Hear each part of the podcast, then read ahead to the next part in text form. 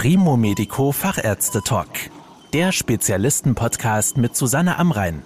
Medizin für die Ohren. Krankheiten der Leber können schnell gefährlich werden. Aber gleichzeitig ist die Leber auch das einzige Organ, das sein Gewebe neu bilden und damit nachwachsen kann.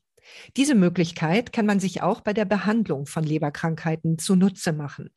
Über die Möglichkeiten der modernen Leberchirurgie spreche ich jetzt mit Professor Tobias Keck. Er ist Spezialist für Viszeralchirurgie und Direktor der Klinik für Chirurgie im Universitätsklinikum Schleswig-Holstein in Lübeck. Herr Professor Keck, welche Krankheiten der Leber müssen denn operiert werden?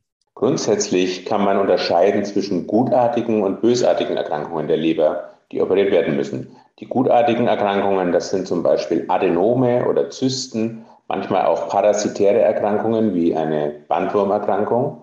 Und die bösartigen Erkrankungen, die wesentlich häufiger sind, das sind entweder primär in der Leber entstehende Tumore oder aber Streukrebs, also sekundär in der Leber entstehende Tumore. Wenn man jetzt weiß, die Leber ist in der Lage nachzuwachsen, dann könnte man ja denken, prima, ich schneide einfach alles weg, was da nicht hin soll und dann wächst der Rest ja von selber nach. Also wie aufwendig ist eine Leberoperation? Leberoperationen sind grundsätzlich äh, limitiert bezüglich der Funktionalität der Leber. Das heißt, es muss genug Lebergewebe zurückbleiben nach der Operation, um eine Leberfunktion aufrechtzuerhalten und bezüglich der onkologischen Resektabilität. Das heißt also, wir müssen ja sicherstellen, dass nicht nur in der Leber der Tumor entfernt wird, sondern eben auch insbesondere im Falle von sekundären Neubildungen also Lebermetastasen, der Tumor, der eigentlich dafür verantwortlich ist, dass sich solche Lebermetastasen bilden.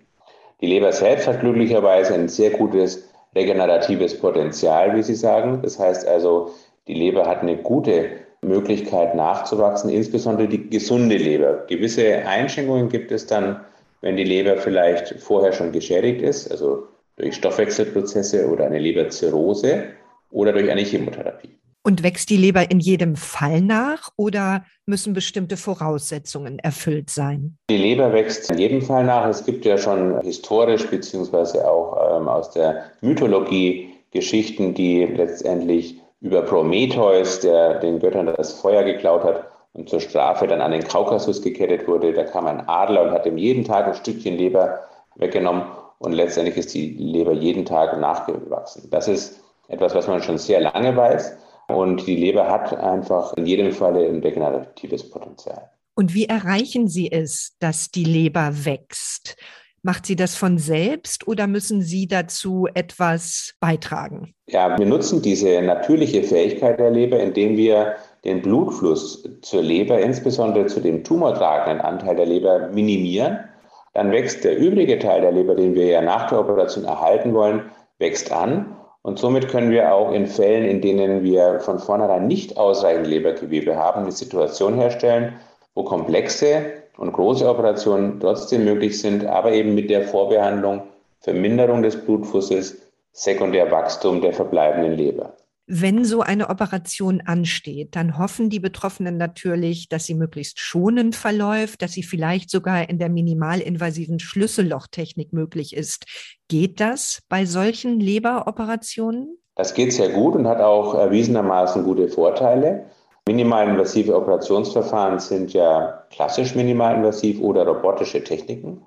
Der Roboter hat keine Autonomie, das heißt, es ist ein sehr teures und gutes Instrument, um uns zu ermöglichen, auch komplexe Leberoperationen in minimalinvasiver Technik durchzuführen. Die minimalinvasive Technik verliert dann an Bedeutung, wenn die entnommene Leber von der Größe so groß ist, dass man einen Bergeschnitt durchführen muss, der praktisch fast dem Operationsschnitt entspricht. Dann tritt das ein bisschen in den Hintergrund, aber grundsätzlich profitieren Patienten natürlich von dem Einsatz minimalinvasiver Techniken auch in der Leberchirurgie. Wie stellen Sie denn während des Eingriffs sicher, dass Sie zwar auf der einen Seite genug Lebergewebe entfernen, damit nicht irgendwelche Tumorzellen im Körper verbleiben, gleichzeitig aber auch nicht zu viel, damit die Leber tatsächlich noch funktionsfähig ist. Diese Untersuchungen kann man bereits präoperativ anhand des CTs durchführen. Das heißt, wir können sehr exakt messen im Rahmen der Operationsplanung der späteren Entfernung der Leber, wie viel Lebergewebe bleibt zurück? Das lässt sich messen und auch durchkalkulieren.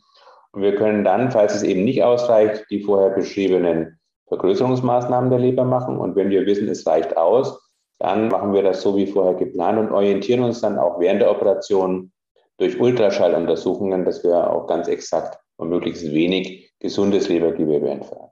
Wie sind denn die Heilungsaussichten, wenn Sie in der Leber einen Tumor oder Metastasen entfernen mussten? Das hängt sehr davon ab, welcher Primärtumor letztendlich verantwortlich ist. Also gute Heilungsaussichten bestehen beim Darmkrebs, weil Metastasen von Darmkrebs in der sogenannten multimodalen Behandlung, das heißt durch den Einsatz unterschiedlicher Therapieformen, Chemotherapie, Operation, vielleicht auch noch Ablation in Kombination sehr gute Ergebnisse erzielbar sind.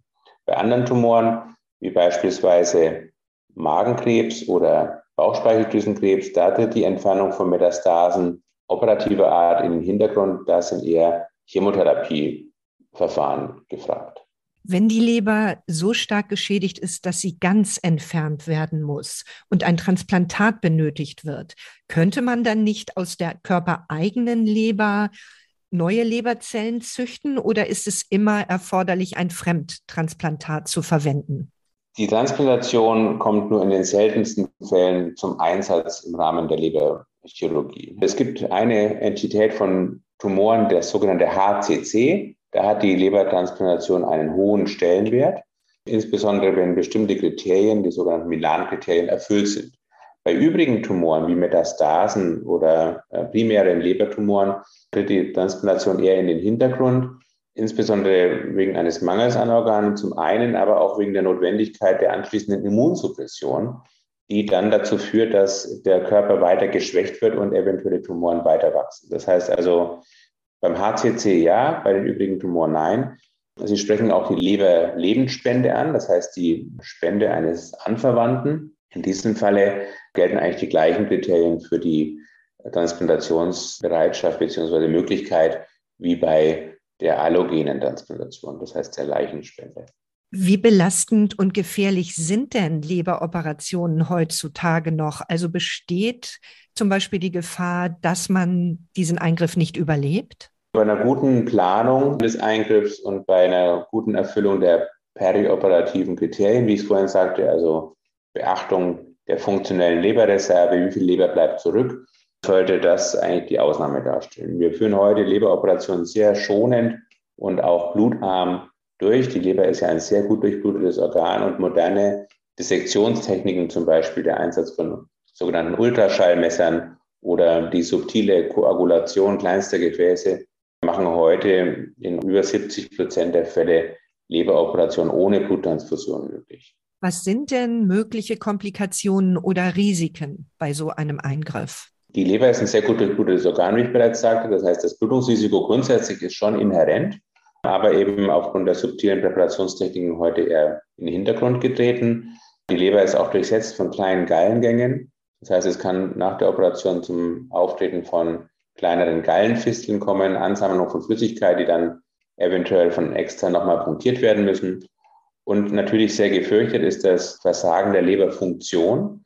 Das heißt, die Leber ist verantwortlich für Entgiftung, für den Eiweißstoffwechsel und für die Blutgerinnung und damit ein sehr wichtiges Organ. Und deswegen ist dieses eingangs Gesagte, also vorher genaue Beachtung der funktionellen Leberreserve nach der Operation, das ist sehr wichtig. Sie befinden sich ja gerade in einem Zertifizierungsprozess zum Leberzentrum. Was müssen Sie denn dafür Besonderes leisten und wovon profitieren dann natürlich auch die Patientinnen und Patienten? In einem Leberzentrum arbeiten viele Spezialisten zusammen. Das heißt, wir haben hier eine gute Infrastruktur für die Versorgung von Lebertumoren durch Zusammenarbeit von Onkologen, also eher auf Chemotherapie fokussierten Kollegen, von interventionellen Radiologen, die Tumoren sozusagen verkochen können, wie es im äh, Volksmund heißt, oder auch den Blutfluss zu Tumoren vermindern können und äh, von Chirurgen. Und diese Kriterien in Verbindung mit einer hohen Zahl an Patienten und einer Behandlungsqualitätsmessung, der wir uns gerne stellen, diese Kombination führt dann zur Zertifizierung. Vielen Dank für die Informationen, Herr Professor Keck. Danke. Das war der Primo Medico Fachärzte Talk. Danke, dass Sie zugehört haben. Mehr Informationen rund um das Thema Gesundheit und medizinische Spezialisten finden Sie auf primomedico.com. Bis zum nächsten Mal, wenn es wieder heißt Medizin für die Ohren.